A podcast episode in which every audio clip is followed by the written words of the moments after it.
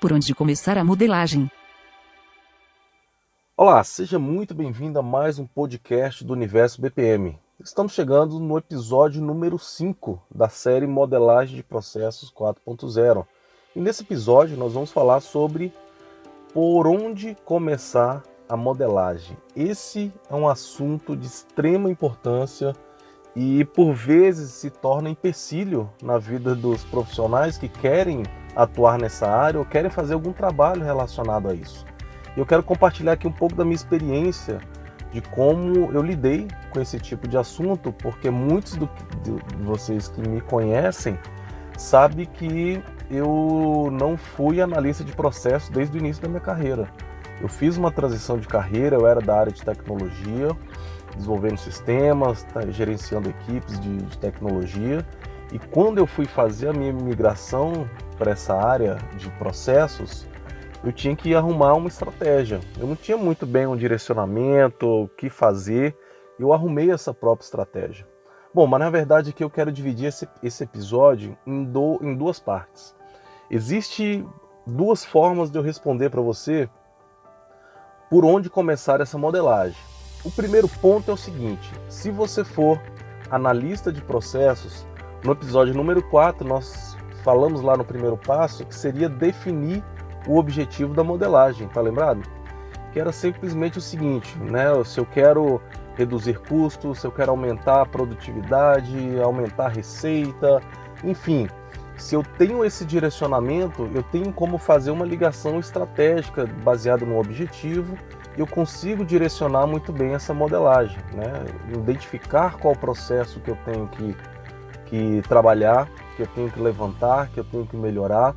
Isso fica muito mais claro se eu tiver esse alinhamento anterior com o objetivo estratégico, com, com os norteadores que a empresa, que a organização vai nos dar.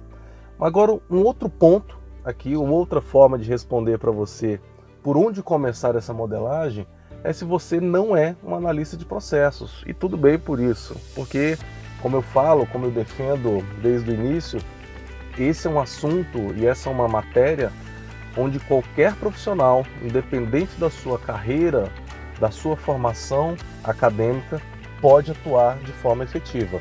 E aqui eu quero responder da seguinte forma: se você não é um analista de processos, você pode fazer exatamente como eu fiz.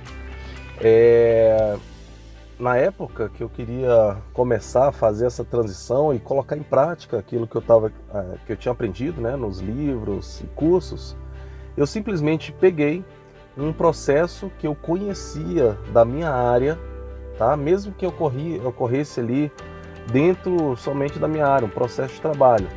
Mas aos poucos eu fui demonstrando o valor de se ter essa modelagem, de ter essa documentação muito bem feita e o poder de identificar pontos de melhorias que iriam impactar dentro ali do nosso trabalho.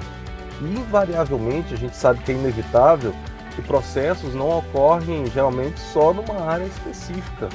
É, a ideia do processo ponta a ponta, ele fala que a gente é, transpassa essas áreas funcionais a fim de entregar um resultado específico. E não foi diferente comigo. Então eu comecei a fazer um mapeamento ali, uma modelagem dentro da minha área e, e invariavelmente esse processo ele passava para uma outra área. Né? O resultado do nosso trabalho era consumido por uma outra área e esse processo ele tinha que andar. E aos poucos eu consegui convencer e a falar simplesmente o seguinte: bom, para a gente desempenhar muito bem o nosso papel aqui dentro, é importante que a gente conheça é, quais são as outras atividades, as outras tarefas, o que que aquela nova área, aquela novo papel que vai receber o nosso trabalho precisa receber. E aí eu conseguia, aos poucos, fazendo, transpa, transpassando essas fronteiras do meu, da, da minha área funcional. Eu conseguia demonstrando esse valor. E o que eu sempre falo, não é o fluxo em si que convence, não é o papel, a documentação que convence, e sim o resultado atrelado a isso.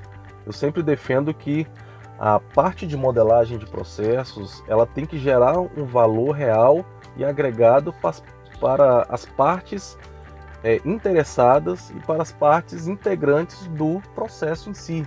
Isso foi a estratégia para poder começar. Então, fica aqui a minha dica. Né? Se você é um analista de processo, você tem um direcionamento ali para poder seguir de acordo com os objetivos, metas estabelecidos pela organização.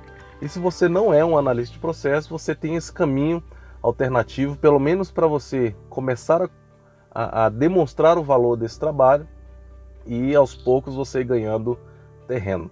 Tá bom? Espero que você tenha gostado dessa dica de por onde começar a modelagem. Espero que você coloque em prática aquilo que eu te acabei de te falar aqui. E assim que você colocar, ou se você já teve alguma experiência a respeito, coloque aqui nos comentários que a gente vai batendo papo, trocando experiências e se ajudando, porque esse é o caminho sempre. Tá bom? Muito obrigado e nos vemos no próximo episódio. Grande abraço.